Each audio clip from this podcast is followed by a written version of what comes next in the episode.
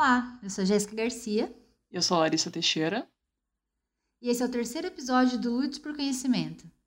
Podcast que veio entregar conhecimento produzido por mulheres, onde quer que você esteja. E hoje nosso tema é sobre como se inserir na ciência. Como começar, o que fazer, as primeiras experiências. Enfim, hoje a gente vai chorar as pitangas aqui, contar nossos perrengues para vocês como iniciantes aí na carreira científica. Então vem com a gente ouvir um pouquinho dessa nossa história.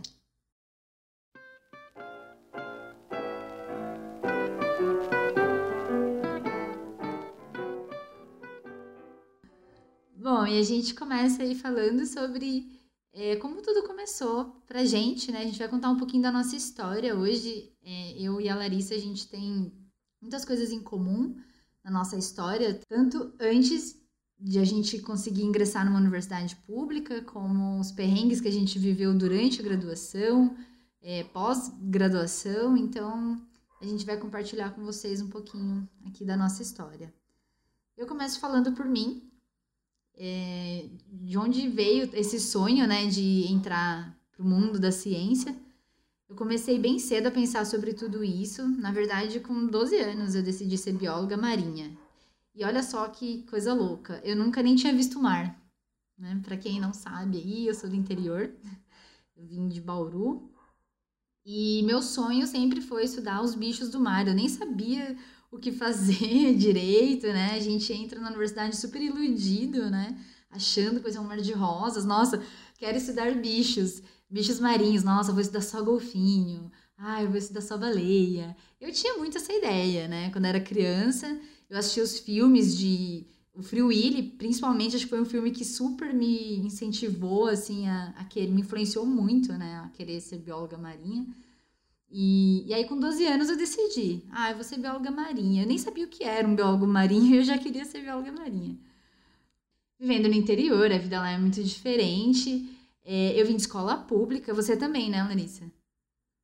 É, eu vim de escola pública também. A gente que vem, que tem essa realidade, né, de vir de uma escola pública, eu não sei você como foi na sua escola, mas para mim era algo assim inalcançável entrar numa universidade pública, porque na minha escola a gente não era incentivado, né, a estudar para um vestibular, a gente era incentivado a mercado de trabalho, né, total assim. Ah, você vai sair daqui e vai ser tipo mão de obra mesmo, assim, é, esquece o sonho de entrar numa, em uma universidade pública porque isso não é para você, né? Infelizmente, a universidade pública ainda tem essa, esse estigma, né? Que é muito elitizado ainda. Então, agora essa realidade está mudando, né? Aqui em São Paulo, a Nesp, Unicamp, a USP estão já dando uma porcentagem do vestibular para pessoas que estudaram escola pública, né? Isso é excelente. Não tinha quando eu prestei vestibular. Não sei se quando você prestou tinha já. Então, é, a minha história foi um pouquinho diferente da tua, né? É porque a gente fez a graduação na mesma Unesp, aqui em São Vicente, no litoral de São Paulo. Só que enquanto ela veio do interior, eu já era daqui. Eu nasci, fui criada em Santos. E foi quase a mesma história, só que talvez um pouco mais cedo, porque eu queria ser veterinária. Aí alguém Nossa. me contou que bicho sofre. Eu falei, putz, e o que, que dá para fazer com bicho sem o bicho sofrer? Ah, vai biologia.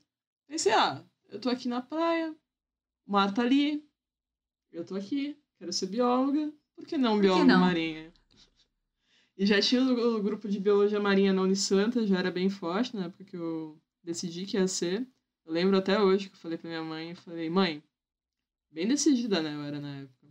Mãe, eu quero ser bióloga marinha. E ela me olhou com uma cara de: O que, que você tá falando, menina? De onde você tirou isso? E aí também é, desisti do sonho, eventualmente. Fui fazer outras coisas. É, fiz um monte de curso voltado para design gráfico. Que diferença! um monte de outras coisas. Trabalhei em uma gráfica, trabalhei em banca de jornal, trabalhei com exportação. Também estudei em escola pública o tempo todo. A maioria foi em Santos mesmo. E aí, quando eu já estava no ensino médio, eu percebi que eu não tinha muita ideia do que fazer, porque toda a minha formação era para trabalhar com porto, que isso é uma coisa muito comum aqui na Baixada Santista. quem está na escola pública é treinado para ser mão de obra do porto. O que não é uma coisa necessariamente ruim, mas também não é o que todo mundo quer. E aí eu comecei a trabalhar com 16 anos numa empresa de exportação. Até gostava, mas eu achava o trabalho muito chato, não tanto estimulante. Mas estava pensando, ah, já estou aqui, né? Vou, vou ficar por aqui. Tenho curso para fazer isso, tenho curso de logística, curso de comércio exterior. Todo mundo tá me incentivando a fazer isso, a prefeitura incentiva, tá fácil. Aí teve um amigo meu que me falou, putz, por que você não vai ser, fazer biologia? Aqui na Unesp? Falei, putz, mas tem que pagar, né? Caramba.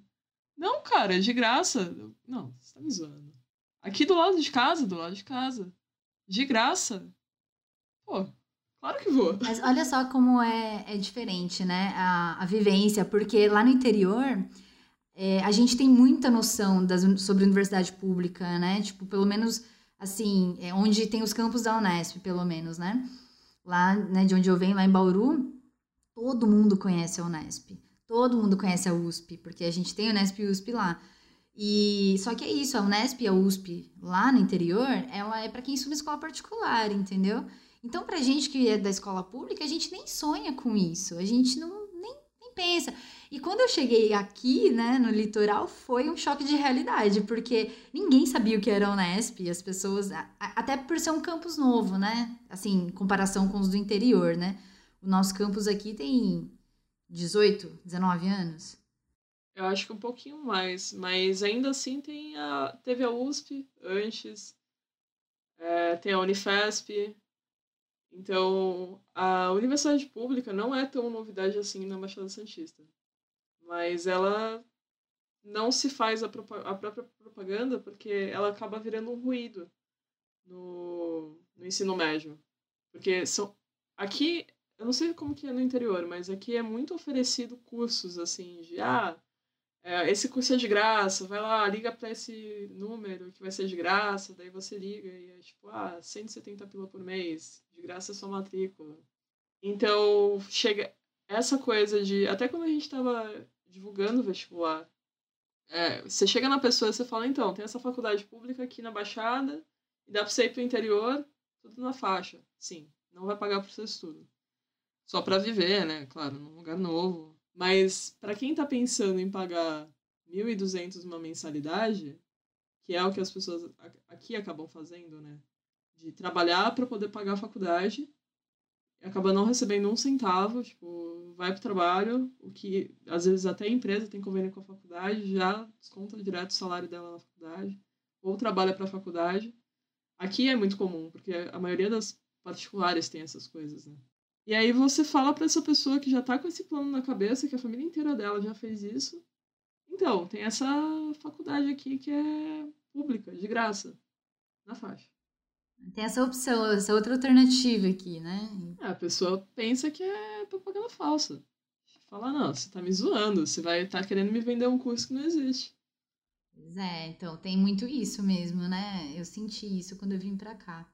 Mas aí, é, enfim, né? A gente decide o que quer e isso nem é o primeiro, assim, é o primeiro passo, mas nem é o primeiro a primeira decepção, desilusão que a gente tem, porque uma coisa é você imaginar o que você quer ser e outra coisa é chegar lá, né?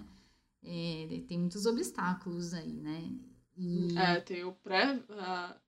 Uma vez que você decide, né? Você tem que começar a pensar no que, que você tem que fazer. Tem a barreira, no caso é o vestibular, no caso das públicas, né? Que, por sinal, é um sistema super segregacionista aí, né? Que divide Totalmente. É, quem pode, quem não pode, quem consegue, na verdade, né? Quem teve acesso à, à educação de qualidade tem muito mais chance de ser aprovado no vestibular de uma universidade pública do que alguém que não teve, né? Então, é um sistema que, na verdade, nem deveria existir, né? Mas, enfim, aí começam os primeiros perrengues, né? Puxa, vim de escola pública e agora? Como que eu vou é, tentar uma universidade pública? Ah, cursinho mas os melhores cursinhos, na maioria das vezes, são pagos. E aí também tem os cursinhos comunitários, né? Que inclusive a Unesp oferece, né? Na, acho que quase todos os campos tem. E só que também é pouca, assim, tem um número de vagas e muita gente quer, então nem sempre a gente consegue, né? Enfim. Eu, na época, nem sabia do, do cursinho da Unesp. Quando eu prestei vestibular, eu, eu trabalhava em outra área. E aí, acabei pagando um cursinho, no, né, um cursinho particular. Semi-intensivo, eu fiz seis meses de cursinho.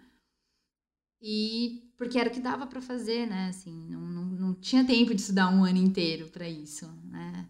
Eu trabalhava e tal, enfim. E acabei que entrei, assim, na universidade um pouco depois do que a maioria das pessoas entra, né? A maioria da galera entra aí com 17, 18 anos. Eu entrei com 21, né?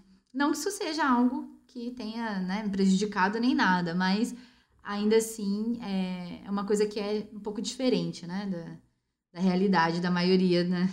É, a maioria da, das pessoas, pelo menos as que eu tive contato, né, na universidade, entraram mais cedo.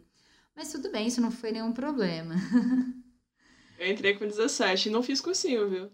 Eu meti o louco, assim, comprei umas apostilas de vestibular na, na banquinha em frente ao trabalho. Eu comia lendo vestibular, eu dormia abraçada na apostila. Cada intervalo de coisa. Eu fiquei desesperada, né? Que eu falei, porra, eu vou sair do ensino médio aqui, o que eu vou fazer da vida depois? Ficar parada? O mundo lá fora? Nossa, onde já se viu, né? Até porque eu, a sociedade cobre isso da gente, né? É algo que eu também acho é, muito equivocado, assim, tipo, de que, nossa, você tem que estudar para ser alguém na vida. Não, cara, tipo, todo mundo é alguém na vida, né? Você, o, o fato de você estudar ou não não te faz melhor que ninguém, ou não te faz né, mas não, não te faz superior a ninguém. Então, eu acho que isso já é uma ideia que é colocada na nossa mente, na escola, pelos familiares também, e que deveria ser desconstruído isso daí, né? Porque faz sentido. Eu, eu tinha muita pressão, assim, social mesmo, porque eu lembro que na minha sala de ensino médio, todo mundo tava surtando com isso na época.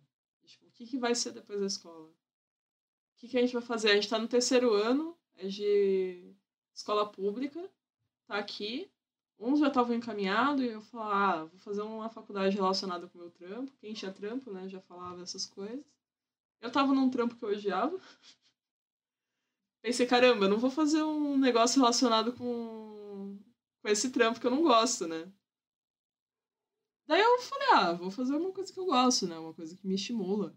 Só que eu vi que era difícil eu li as provas, eu percebi que era muito acima do meu fiz a coisa que todo jovem desesperado faz, né? Que é criar hábitos não saudáveis para atingir um objetivo. Que no meu caso foi respirar, literalmente, a apostila. Eu não fazia mais nada, aqueles casos de ah, a pessoa ficou trancada um mês para estudar para medicina. É, eu era essa pessoa. Não tinha amigos. Não saía, meus amigos não me viram. Uh, desde a data de inscrição para o vestibular até o vestibular. Eu estudei todos os dias, o dia inteiro. Minha família estava preocupada já. Minha avó estava tipo, meu Deus, essa menina não para de estudar aqui. Foi bom. Foi interessante porque eu passei, mas o desgaste mental que isso me trouxe depois foi tanto assim que. É, eu vejo isso, essa coisa, né, de, de se matar, de estudar, ela acaba sendo muito romantizada, né? tanto pelo mito aí da meritocracia, principalmente, né? Então, ah, estude enquanto eles estão em festas, estude enquanto...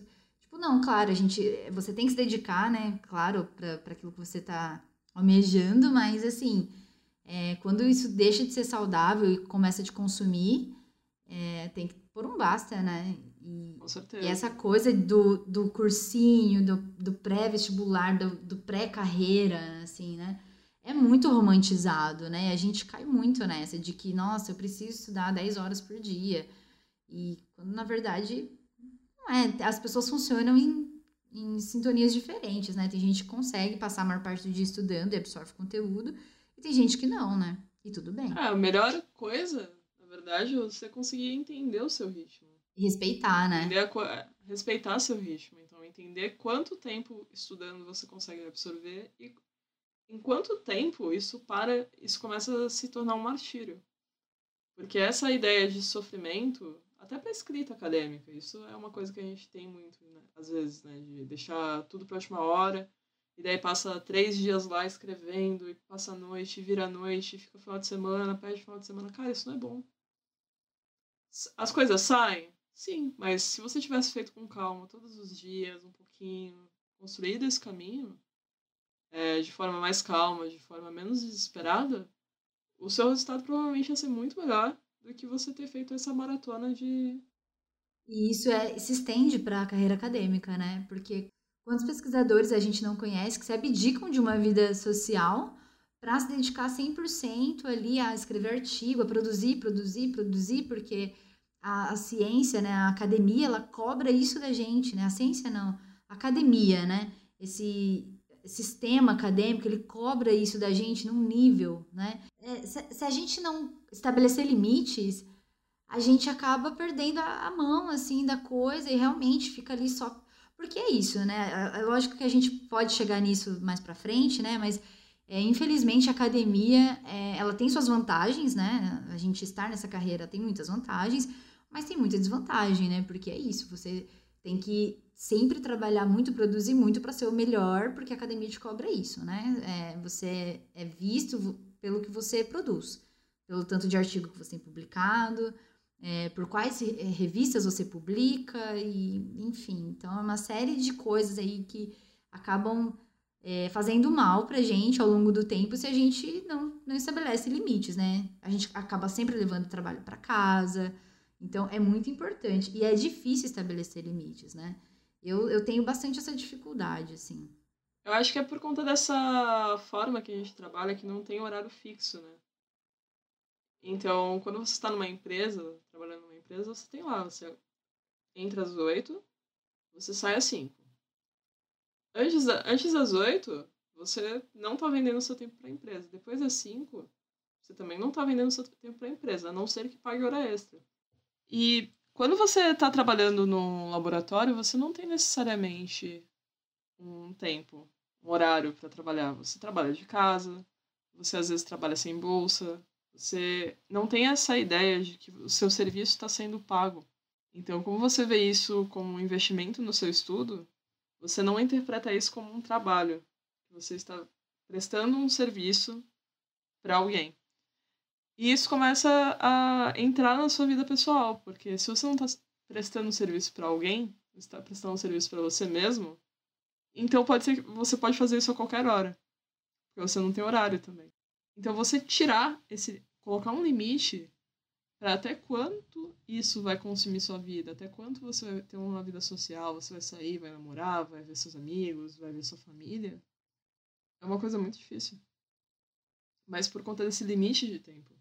A gente não tem essa noção. Pois é, e é isso, né? Você, você coloca isso à frente de várias coisas e perde, assim, acaba sempre perdendo, né?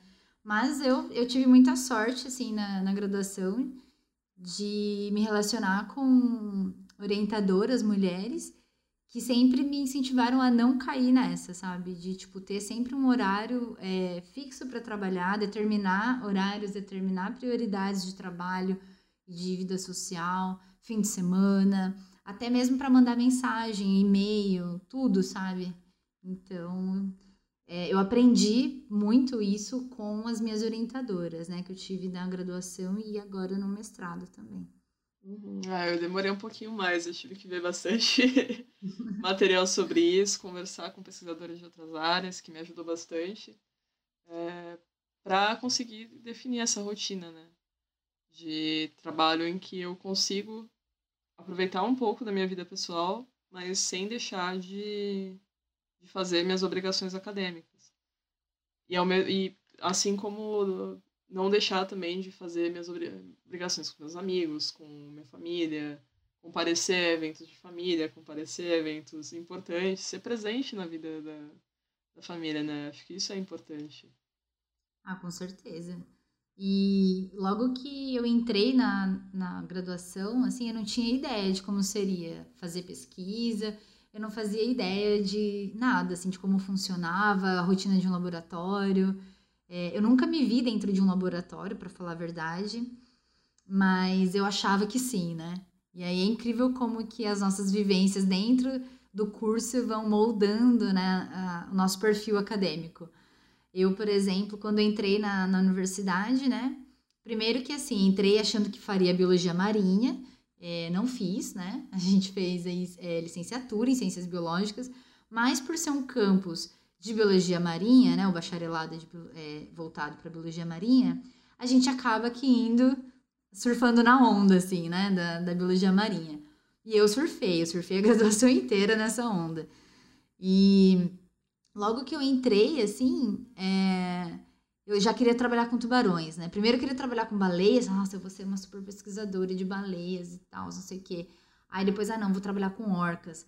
Cara, como você vai trabalhar com orcas aqui no Brasil, né? Tipo, a, gente começa a imaginar umas coisas, assim, sem ter muita noção, né?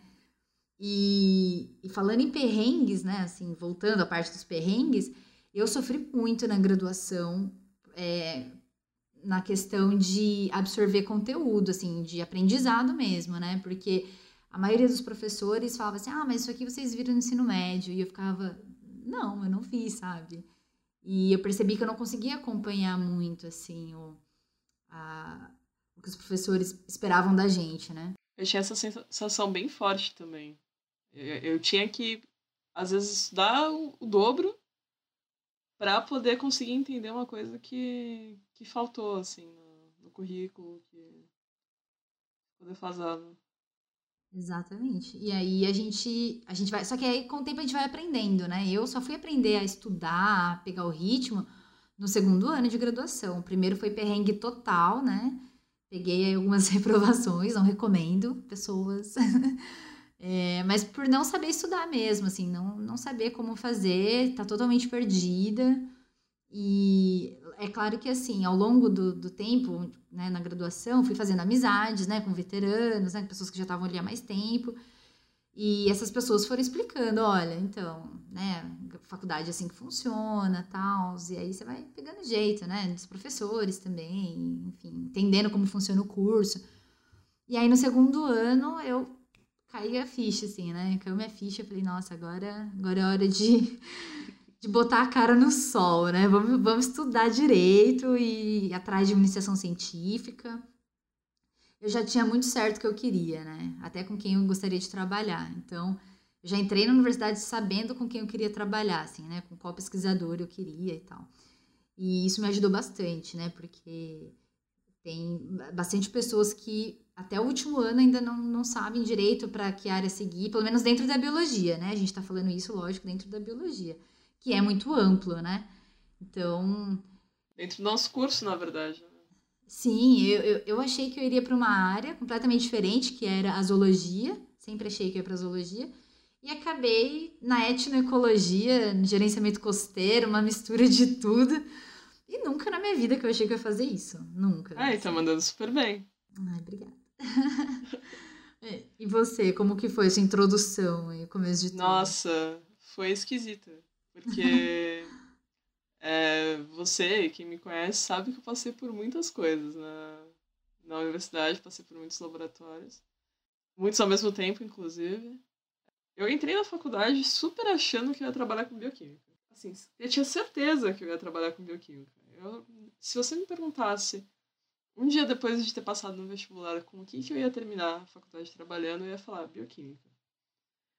E aí aconteceu que eu, o primeiro ano eu nem, nem tinha muita noção de iniciação científica, não tinha muita noção de como funcionava o ambiente acadêmico, fui começando a ter no segundo semestre, que foi também o semestre que eu conheci o professor de bioquímica, que é, não para entrar muito em detalhes, ele foi uma pessoa que ajudou a desestimular, não só ele, mas também a matéria bem pesada, a essa convicção que eu tinha. Eu vi que talvez bioquímica não fosse o que eu gostava. Eu comecei a gostar muito de taxonomia, mas muito mesmo. Porque eu, eu gosto dessa ideia de organizar as coisas e a taxonomia, ela é essencialmente isso, né? Você organizar os organismos biológicos, você classificar eles, você é, juntar eles de acordo com as características similares.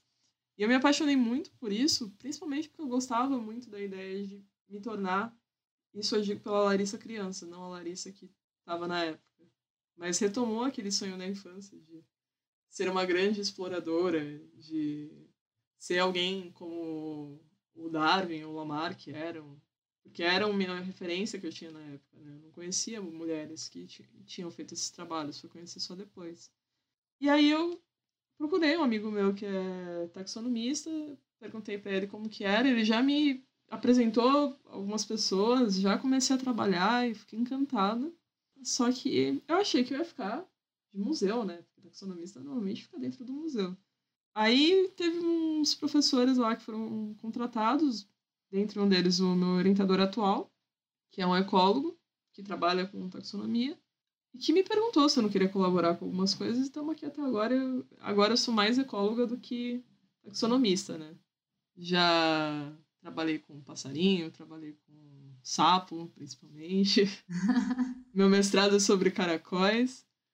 É, mas durante esse processo, passei por um aprendizado muito importante com história da ciência no laboratório de educação. Então, ensinar a história da ciência para mim foi uma experiência muito boa fazer um projeto com isso. Vários projetos de divulgação científica, alguns junto com a Jéssica também. Então, eu acho que para mim essa jornada acadêmica, eu não pensei muito onde eu estava, mas eu pensava muito no que, que mais dá para fazer aqui. Que porta mais está abrindo aqui? Deixa eu ver essa porta aqui. Acontecendo? Abri uma porta e entrava. Ninguém me falava que não era para entrar. No fim, acabei ficando sobrecarregado em alguns momentos, mas ninguém tava me parando, assim. Tava abrindo porta, eu tava entrando. Ah, mas é tentativa e erro, né? Você vai, tenta e. Ah, não é pra mim. Pô, então sai fora e aí vai, tenta de novo, vai em outra Vai na outra porta. Vai na outra porta, exatamente.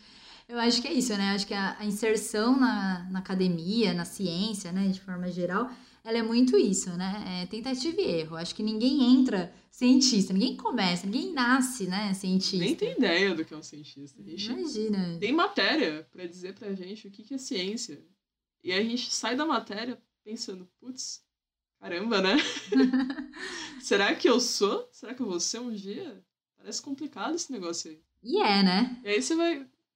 É. Só que daí quando você olha assim, você se percebe, você fala, putz, não é que eu sou cientista? Alguém fala, não, porque a cientista Jéssica ou a cientista Larissa, você fala, eita. Nossa, sou, sou eu. eu. eu sou a pesquisadora que eles estão falando? Nossa, que legal. É. É, é, muito louco, né? Essa, essa coisa da identidade, né? De como a gente é, demora. Eu não sei você, mas eu demorei muito para entender isso, assim, para me identificar como pesquisadora, porque mesmo dentro da graduação eu não me via como pesquisadora, porque é, um outro assunto, né, que acho que a gente vai falar em outro episódio, é a síndrome de impostora, né? Quanto que a gente sofre isso? Eu imagino que muitas pessoas sofrem isso na academia, tanto mulheres quanto homens, mas eu acredito que principalmente mulheres, né? Por justamente é, o que a gente falou no outro episódio, né? Da gente ter que ficar se provando o tempo inteiro, sempre ter que demonstrar mais trabalho, enfim. Então eu acho que isso é, eu acho que é uma das coisas que influencia no fato da gente não conseguir se identificar como pesquisadoras, né? Então, e, e, que torna o ambiente acadêmico muito mais hostil. Então, você sempre fica ali se questionando, né? Nossa, sou cientista, não sou? Sou suficiente? O que, que é... é... um cientista? O que, que é um pesquisador? O que, que é... Porque a cientista a gente é a partir do momento que a gente começa a fazer ciência, né? Então, eu creio que a partir da primeira iniciação científica que eu fiz, eu já era cientista. Mas eu não me via como cientista. Eu fui começar a me ver como cientista depois que me formei. Naquele limbo entre entrar no mestrado e ter se formado, como que eu me apresentava para as pessoas? Eu tinha que me apresentar para as pessoas, estava rolando um projeto, eu tinha que ir lá, estava coordenando. E aí me perguntavam, o que que você é? Eu pensava, putz, eu não sou bióloga, porque o moço lá do CRBio falou que eu não posso ser bióloga, se eu não pagar o CRBio. Então eu não sou bióloga. Mas eu também não sou professora, embora seja licenciada. O que, que eu faço da vida? Eu pesquiso. Eu sou pesquisadora. E aí eu comecei a me apresentar para as pessoas como pesquisadora. Ninguém falou que eu não era até agora, então eu sou. Mas eu sou. É, só que essa identidade eu tive que pensar sobre ela. Porque senão eu ia me identificar só como uma pessoa que. Uma desempregada, talvez, mas eu estava fazendo pesquisa. Não estava sendo paga. Estava rolando. Mas isso é uma coisa que rola muito, assim, porque na graduação, quando você faz uma iniciação científica, pô, é o começo de tudo, né? Você está aprendendo, assim, a tudo, né? Tipo, estruturar um projeto, É, às vezes, muitas vezes você nem sabe ainda direito o que vai fazer. Às vezes você pega um projeto que já está caminhando, né? Você entra em um laboratório e aí, né, o professor ou a professora responsável chega e fala, olha, já tem esse projeto aqui, você pode se encaixar nele. E aí você já entra, nossa, onde eu vou, sabe? E, e, e é isso, é onde você aprende a, a fazer revisão bibliográfica, né? Ou deveria aprender, né? Eu acho que nem todo mundo teve essa, essa bagagem, essa experiência, né? Porque isso, é, as nossas vivências também são pautadas em oportunidades, né? Então, eu, eu me sinto bem privilegiada nesse sentido, assim, porque eu tive muitas oportunidades na graduação. Né? Eu entrei no laboratório que eu queria, eu consegui trabalhar com o pesquisador que eu queria por um, por um curto período de tempo, né? Mas eu consegui. E ali eu vi que aquilo não era para mim. Embora eu ame muito, assim, de paixão os tubarões, é, gostaria de continuar trabalhando com eles em outro, outro sentido, outra vertente aí, que não seja zoologia. Mas é, tanto eu quanto o pesquisador, né, que estava me orientando na época, falou: olha, você não é uma pessoa de laboratório, você é uma pessoa de campo. Você tem que ir a campo e você tem que trabalhar com pessoas, porque você lida muito bem com pessoas, com conversa. É, você conversa muito bem e tal. E eu, ai, será? Mas eu queria tanto trabalhar com tubarão, sabe? Mas ao mesmo tempo, né, eu olhava aquilo, assim, dentro do laboratório, né, os espécimes ali mortos, e enfim, aquilo não me fazia bem. E aí comecei a ir para outro caminho, né? E aí foi onde eu descobri, no quarto ano só da graduação, já para acabar, né? Nossa graduação são cinco anos. Já para finalizar, eu, aí eu entrei de vez na, etnobiolo, na etnoecologia, na verdade, né? E aí tive uma orientadora mulher, né, que me ajudou muito. É muito diferente essa convivência com uma orientadora, né, do que com o orientador. Não que seja melhor ou pior, né? Eu acho que vai muito da pessoa, claro, né? Mas eu tive sorte, assim, na graduação, de ter uma orientadora que me ajudou bastante e, e que, inclusive, foi ela quem trouxe esse conhecimento, que ela também trouxe de fora, na verdade, sobre a rotina de trabalho de um acadêmico, né? De uma acadêmica. Tipo, é, ah, eu vou determinar horários para trabalhar. Isso é uma rotina que, não sei, me corrijam aí se eu estiver errada, mas é uma rotina que vem muito de fora, né, do Brasil. Aqui no Brasil a gente tem muito é, essa, essa coisa de levar trabalho para casa, de não estabelecer horários, né? Os laboratórios. Claro que não todos, né? Eu sei aí de experiências de laboratórios em diversas universidades onde as pessoas realmente têm ali os seus horários. Mas a, a minha vivência, né? As coisas que eu presenciei, não, né? Os nossos amigos aí cientistas, tipo, a gente vê muito isso, da pessoa não realmente sempre tá ali com trabalho, né? Embora tenha a vida social, mas tá sempre muito mergulhado no trabalho, né? Eu acho que isso é um, é um ponto bem legal, mas talvez seja um recorte da, da nossa realidade. Porque a gente veio de um campus muito pequeno, então tem aquela sensação de casa, de que é uma extensão da nossa casa, e de que a gente pode fazer as coisas a qualquer horário, porque é tudo muito perto. É, eu já vi, já tive experiência na UFPR, na, na USP, na, também na Unicamp, em que as pessoas têm horários para sair e para entrar no instituto. E por isso os horários de trabalho eles são reduzidos, eles não são aquela loucura que a gente vai no intervalo do, da aula, vai lá, dá uma escreve, escreve um pouquinho da, da monografia, volta, continua a aula, daí passa a aula acabou mais cedo, você passa a aula de novo. É, eles têm horário, então os ICs têm horário, então tipo, toda quarta, sexta e segunda vocês têm horário lá para ir para o laboratório. Isso costuma ser para laboratórios mais consolidados.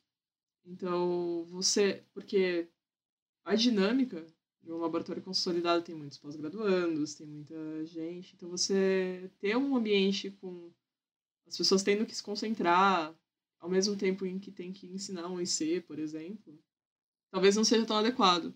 E também tem a parte em que a gente tem muita competitividade, não só no, no nosso campus, né?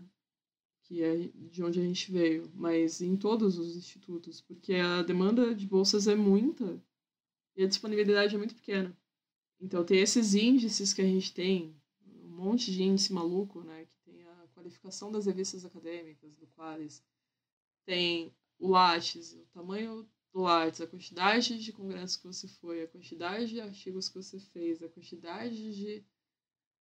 E realmente, se você vê o currículo de um graduando de alguma universidade da Europa e vê o currículo de um graduando brasileiro, você vai ver que o brasileiro fez muito, correu muito mais no laboratório. Lá, às vezes, eles nem pisam no laboratório quando estão na graduação.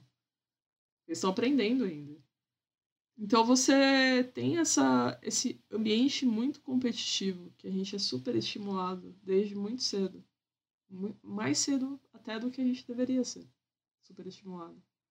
E aí, para fazer esse monte de coisa, só ficando sem dormir mesmo, só deixando de ver a família, trabalhando no final de semana, que é o que a gente estava falando, né? De trabalhar de formas não saudáveis. Então, não ter mais o a noção do horário, e isso começa desde a graduação, né? E não deveria, né? Porque é isso, eu lembro muito, assim, de primeiro ano, ouvir de professores que não, você não deve é, estar em eventos familiares porque você tem que estudar, né? Principalmente é, quem mora fora, né? Eu, no caso, assim, que né, minha cidade fica a 400 quilômetros daqui, né? Então, era raro eu visitar a minha família. E então, tipo, nossa, eu quase não vou e aí eu vou deixar de ir porque tem que ficar me matando e é isso, é estabelecer limites, né? Eu acho que a gente tem que filtrar. Mas quando a gente está entrando na graduação, a gente muitas vezes não tem essa maturidade, né? De maturidade, eu digo, não é nem em relação à idade com que você entra na graduação, é maturidade de experiência acadêmica mesmo, né? De não ter essa essa a gente não tem estrutura, né? Às, às vezes psicológica, assim, para lidar com tudo isso. A gente fala, pensa assim, ah, é um professor que está falando, né? Um professor universitário, uma professora universitária. Então, se ela passou por isso para chegar até aqui, ah, então eu também tenho que passar por isso. E não, sabe? Cada pessoa tem o seu tempo, seu momento, seu ritmo, né? E infelizmente é uma coisa que a gente é, muitas vezes demora muito para aprender, né? Eu demorei bastante também. Ah, eu demorei também. Demorei bastante, até porque eu perdi a mão muitas vezes, né? Fiquei alguns anos super workaholic. E isso não, fez bem. Dá resultado, mas você olha para o resultado e você vê que não é o que você queria exatamente. Você vê que você talvez pudesse ter ido naquele, naquela festa de família que você não foi. Você pensa que os anos estão passando, você não está vendo as crianças da sua família crescendo, você não está participando, que você não está, que seus avós estão ficando velhos, você não está lá com eles. Você, deixa, você perde muita coisa quando você fica nessa. Mas também fazer isso demais e esquecer, tipo, não se dedicar o suficiente também é ruim. Então, o ideal é, é ter um balanço, um balanço que seja saudável tanto para os seus hábitos de estudo quanto para a sua vida pessoal. Não deixar nenhum dessas duas. É, a dica para quem está pensando em iniciar uma carreira ou até mesmo assim pensando em ingressar num curso, seja ele qual for, né? Seja da área de humanas ou de biológicas ou exatas, é isso, mantenha-se equilibrado. É muito difícil, mas é necessário, né? E saber filtrar, né? Nem sempre a, o professor a professora que está ali te ensinando vai saber passar a, a fórmula exata, porque não tem fórmula para ser cientista, não é uma receitinha de bolo, né? O método científico muitas vezes é, mas o ser cientista não tem, não tem uma fórmula, né? Eu acho que cada um trabalha do jeito que, que acha que deve ser, né? Eu, por exemplo, tenho um ritmo de trabalho muito diferente da maioria das pessoas que eu conheço. Como a minha pesquisa transita em duas áreas, eu acabo tendo muito assim tempo de trabalhar em casa, né? A minha pesquisa não é dentro de um laboratório, né? Eu trabalho com entrevistas. Então acabou as entrevistas, meu trabalho é sentar, escrever, é ler, né? Participar de congressos, é participar de debates, é estar presente, né? Nas comunidades que eu trabalho, que eu atuo.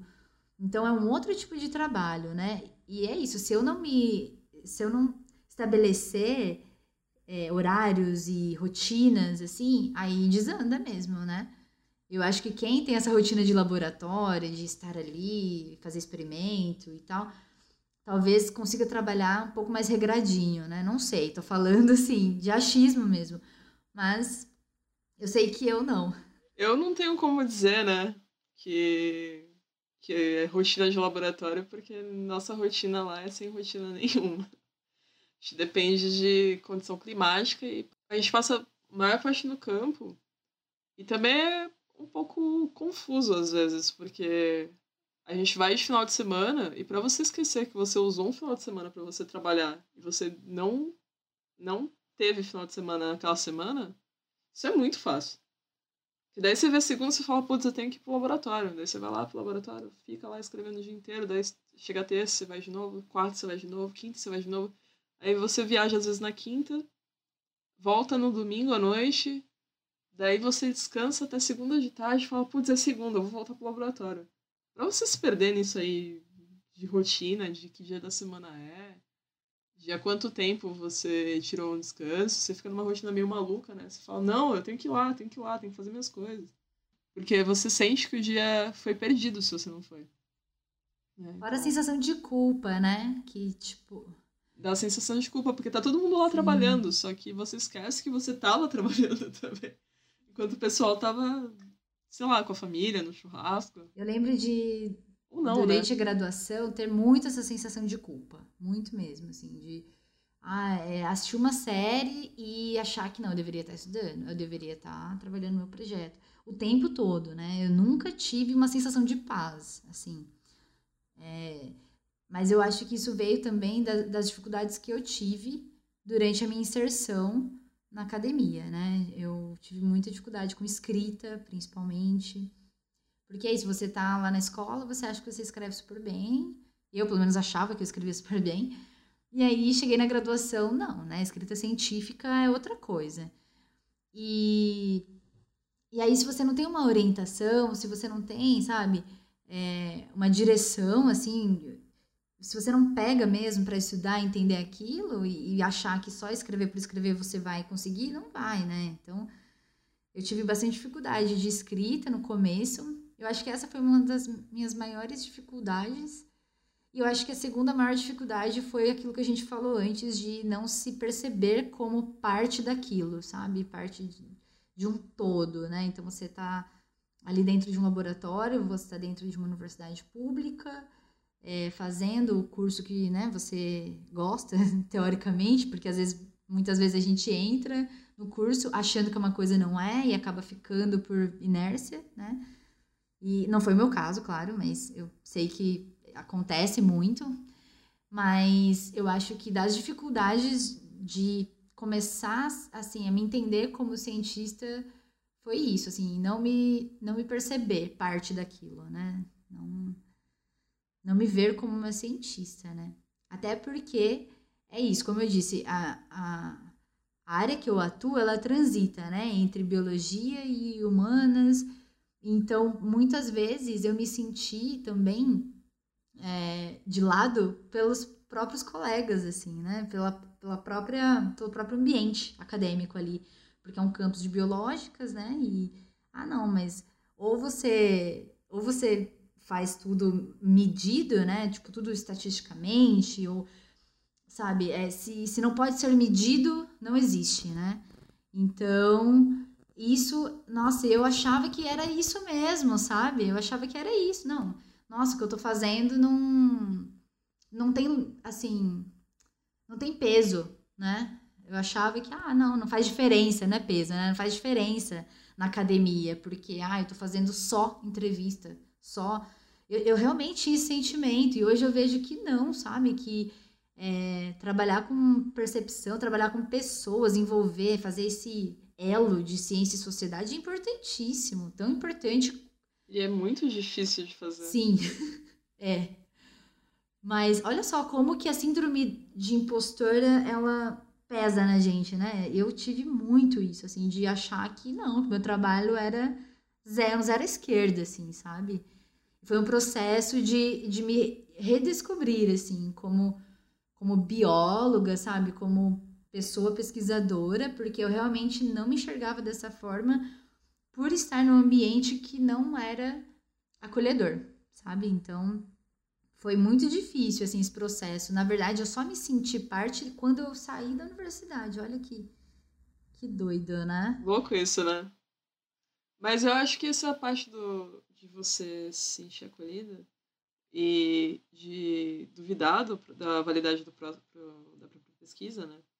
Não é uma coisa que te acomete só por conta do de você ter uma área interdisciplinar uma área que não é usual, que você não está fazendo experimentação com, com animais, você não está indo para campo coletar dados de animais, você está coletando dados de pessoas que lidam com animais. É, foi diferente, né? Eu tive umas noias bem parecidas com. Só que eu, eu trabalho com biologia clássica. Então, taxonomia é biologia clássica.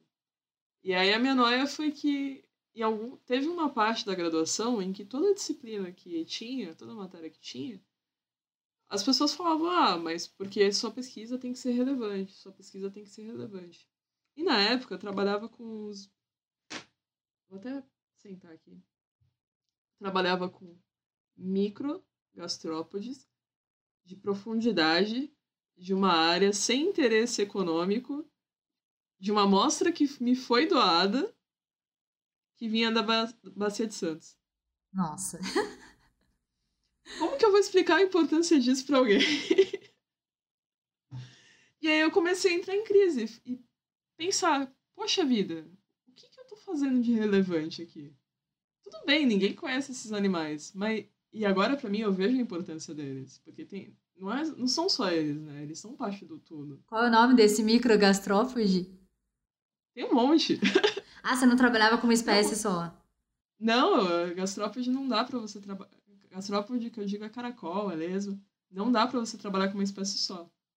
Que até dá, né? Mas é, é, é difícil.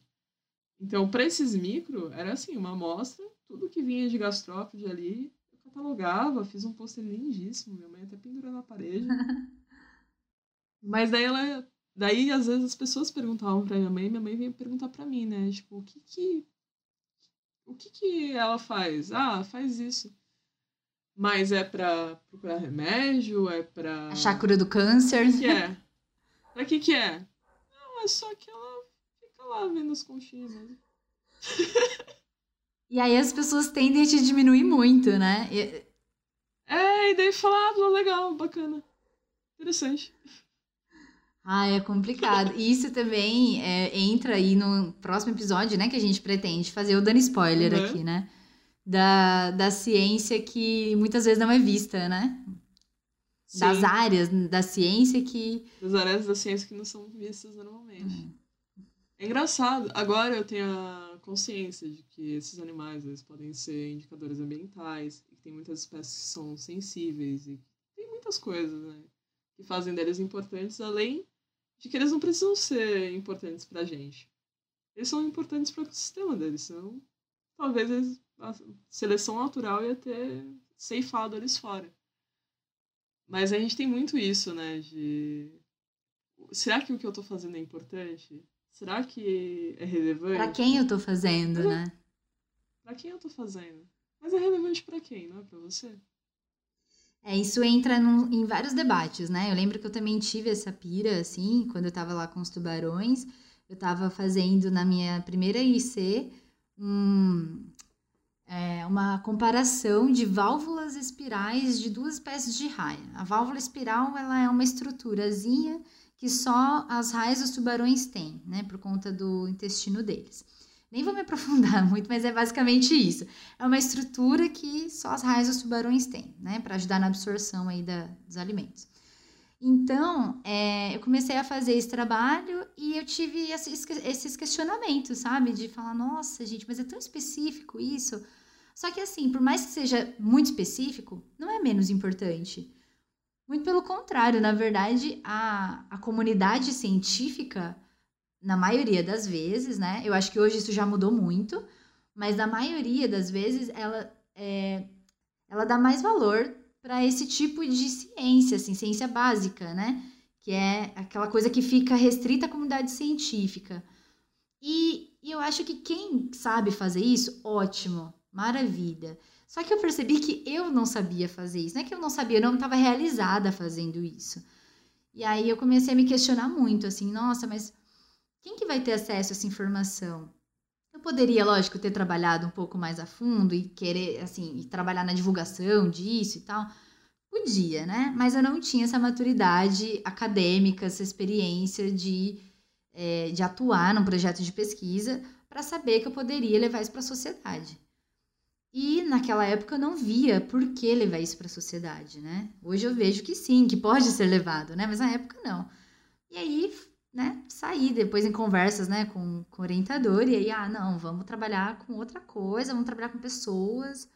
E aí foi onde eu realmente me descobri, né? E eu falei, putz, agora eu tô fazendo algo que eu tô realizada, agora eu tô é, levando conhecimento, levando não, né, na verdade, entrelaçando, né, conhecimento tradicional né, que eu trabalho com comunidades pesqueiras, com conhecimento científico e juntando as duas coisas, demonstrando a importância de um para o outro, né? Então, no meu TCC, lá na minha primeira iniciação científica, eu consegui demonstrar isso, né? De como é importante a gente levar em consideração o conhecimento ecológico tradicional, que isso colabora com, as, com, a, com a ciência básica, né? Então, é, é, eu me descobri assim como mediadora disso e hoje eu sou super realizada e agradeço por ter tido essa oportunidade, né? Porque muitas pessoas a, acabam indo na, na onda, né? Ah, já faço isso mesmo, vou continuar, né? Gente que tá até o doutorado, não se descobriu ainda. Fica lá fazendo o que o, que o orientador fala que vai fazer, tipo, ah, acatando sugestão do orientador, termina o doutorado e fica ali. Fica por ali mesmo, porque não se descobriu, não, não descobriu o seu próprio nicho, né? Que tem isso muito. Não tem problema nenhum você acatar sugestões do seu orientador ou você não ter uma ideia própria. Mas quando você não se apropria daquilo para si, você trata isso como um trampo só técnico, né? Você não se acaba não se realizando, não vendo aquele projeto com a sua cara.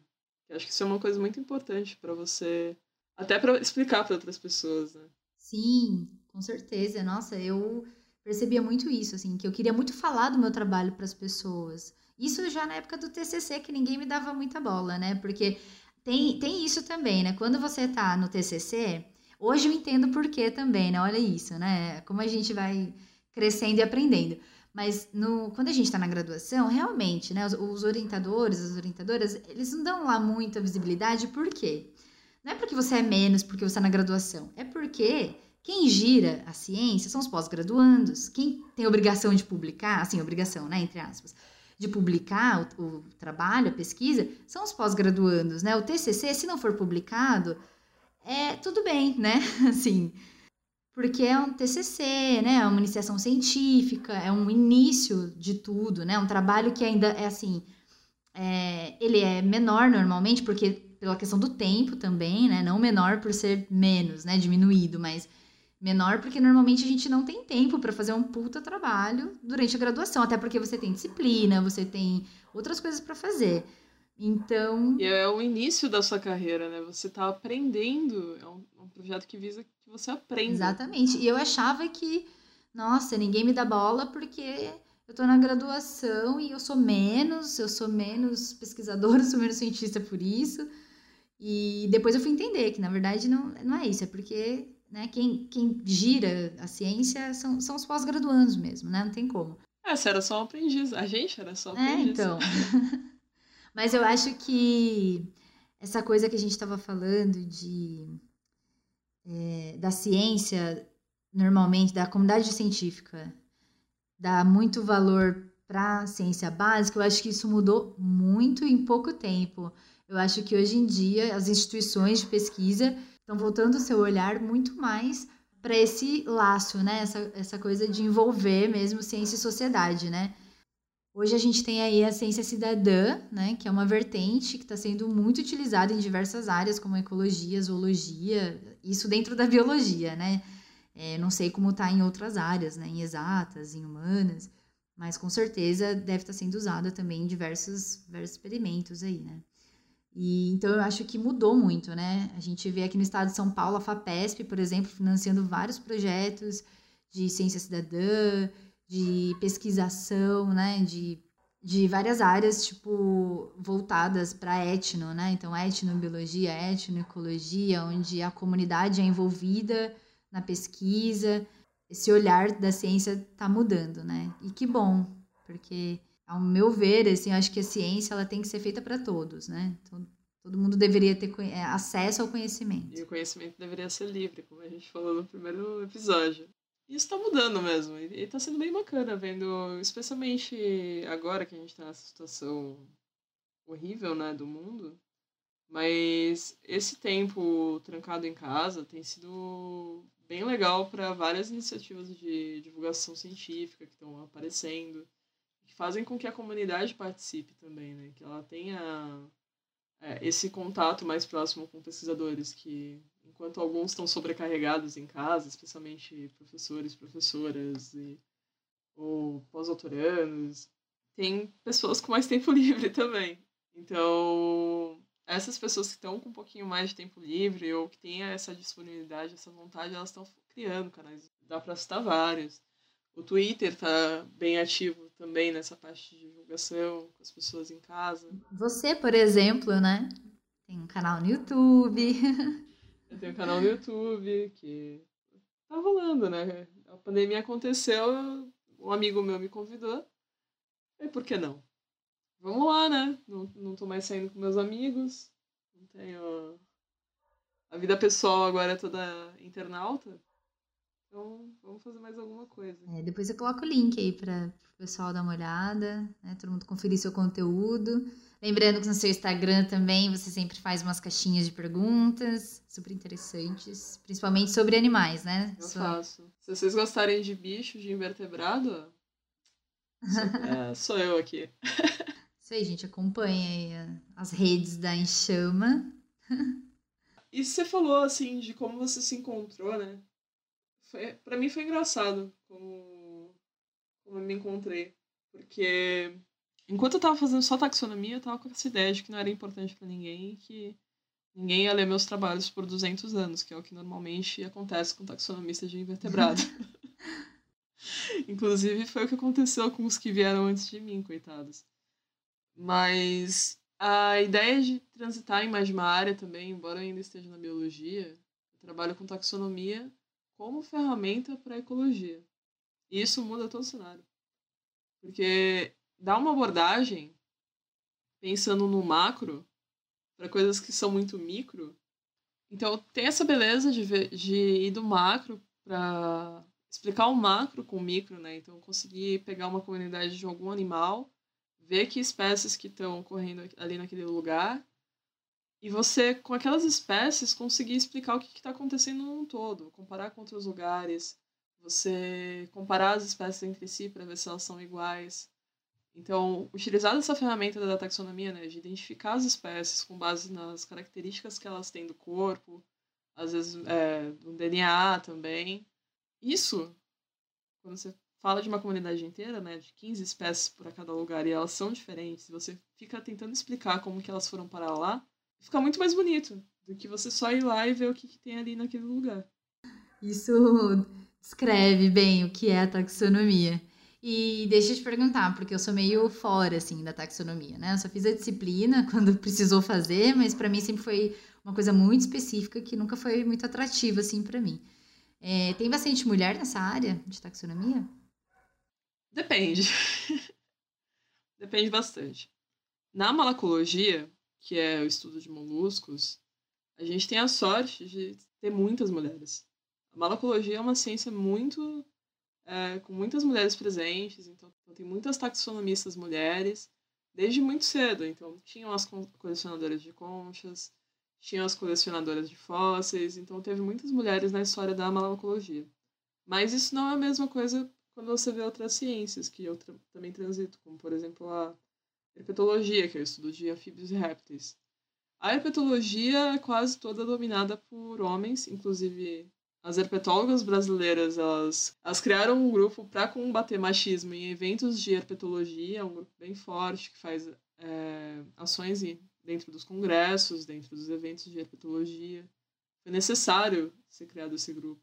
As ornitólogas também são minoria na, na taxonomia, então elas também têm um grupo de apoio de orni na ornitologia, que também faz ações dentro dos congressos. Então, eu acho que para animais com osso, é, taxonomistas são muito mais homens, que são os mais famosos, são do que para invertebrados, especialmente para moluscos. Eu não sei dizer, por exemplo, sobre artrópodes.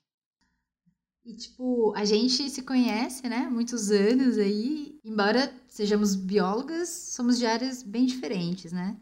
E eu sempre pergunto, né, para as minhas amigas o que, que elas fazem, qual o trabalho delas. Na maioria das vezes eu esqueço, desculpa meninas, porque minha memória não é das melhores. E eu acho que eu já até te perguntei sobre o que se trata a sua pesquisa do mestrado, mas acho que seria legal falar para o pessoal que está ouvindo a gente aí. Conta um pouquinho da sua pesquisa. A minha pesquisa do mestrado agora, eu estou trabalhando com comunidades de caracóis de topos de montanha da floresta atlântica.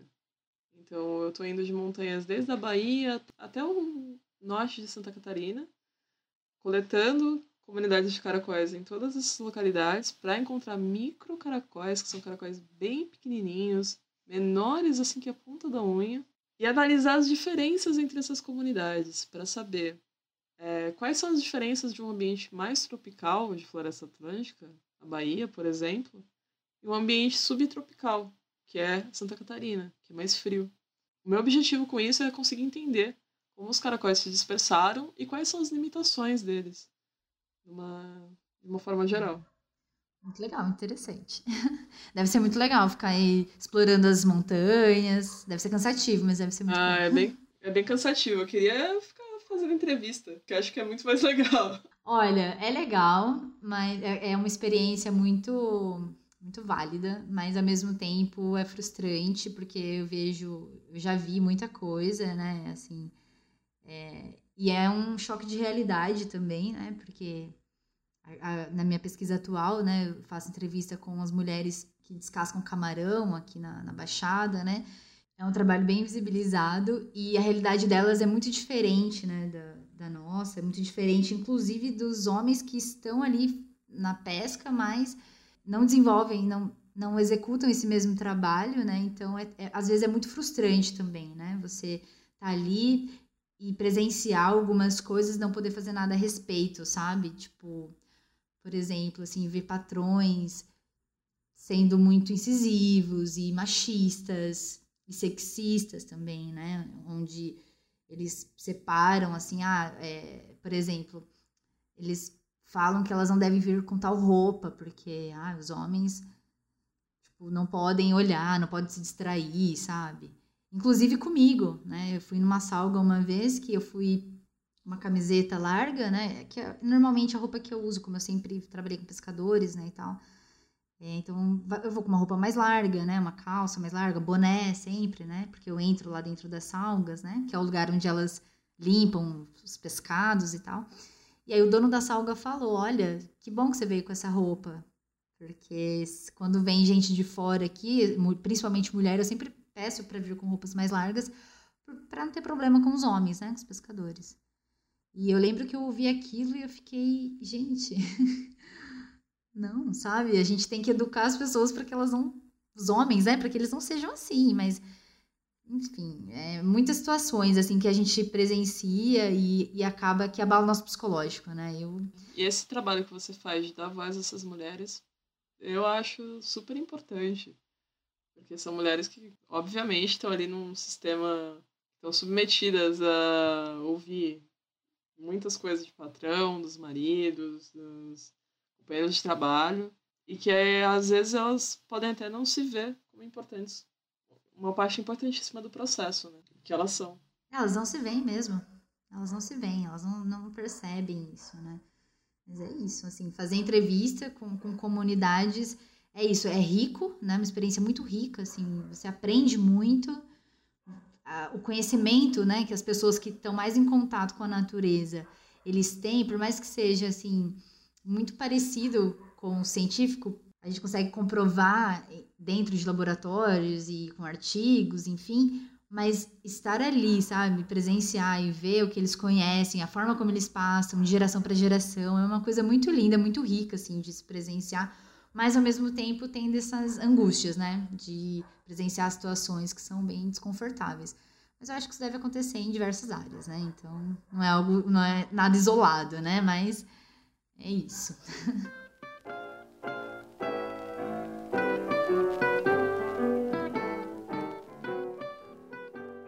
E você? Se você já pesquisa, se você está começando alguma pesquisa, você tem alguma história para contar pra gente?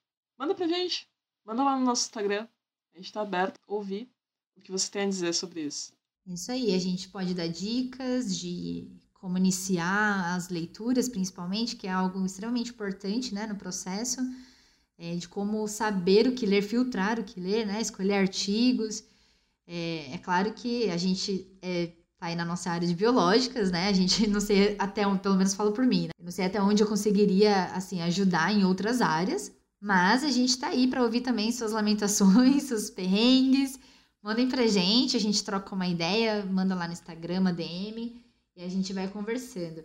Nos próximos episódios, a gente é, quer tratar de outros assuntos com outras mulheres de outras áreas, né? Mas esse episódio a gente queria mais falar da nossa história, contar para vocês como foi, como tudo começou, para vocês conhecerem a gente também.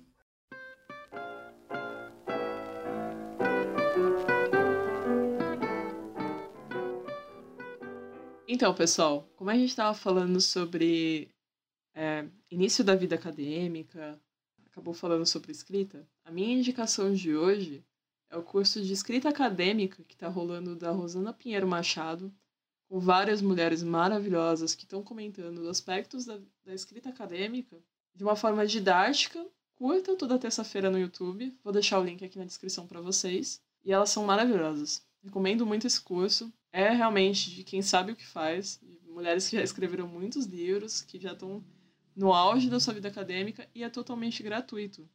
Então, fica aí de recomendação para vocês. O nosso podcast vai ficando por aqui. Semana que vem tem mais. Continue nos acompanhando no Instagram, no Twitter, todas as novidades são postadas lá. Semana que vem é o Giro de Notícias. A gente ficou devendo para você semana passada. Mas dessa vez vai sair. A gente vai ficando por aqui então, pessoal. Até a próxima. Muito obrigada por acompanhar a gente até aqui.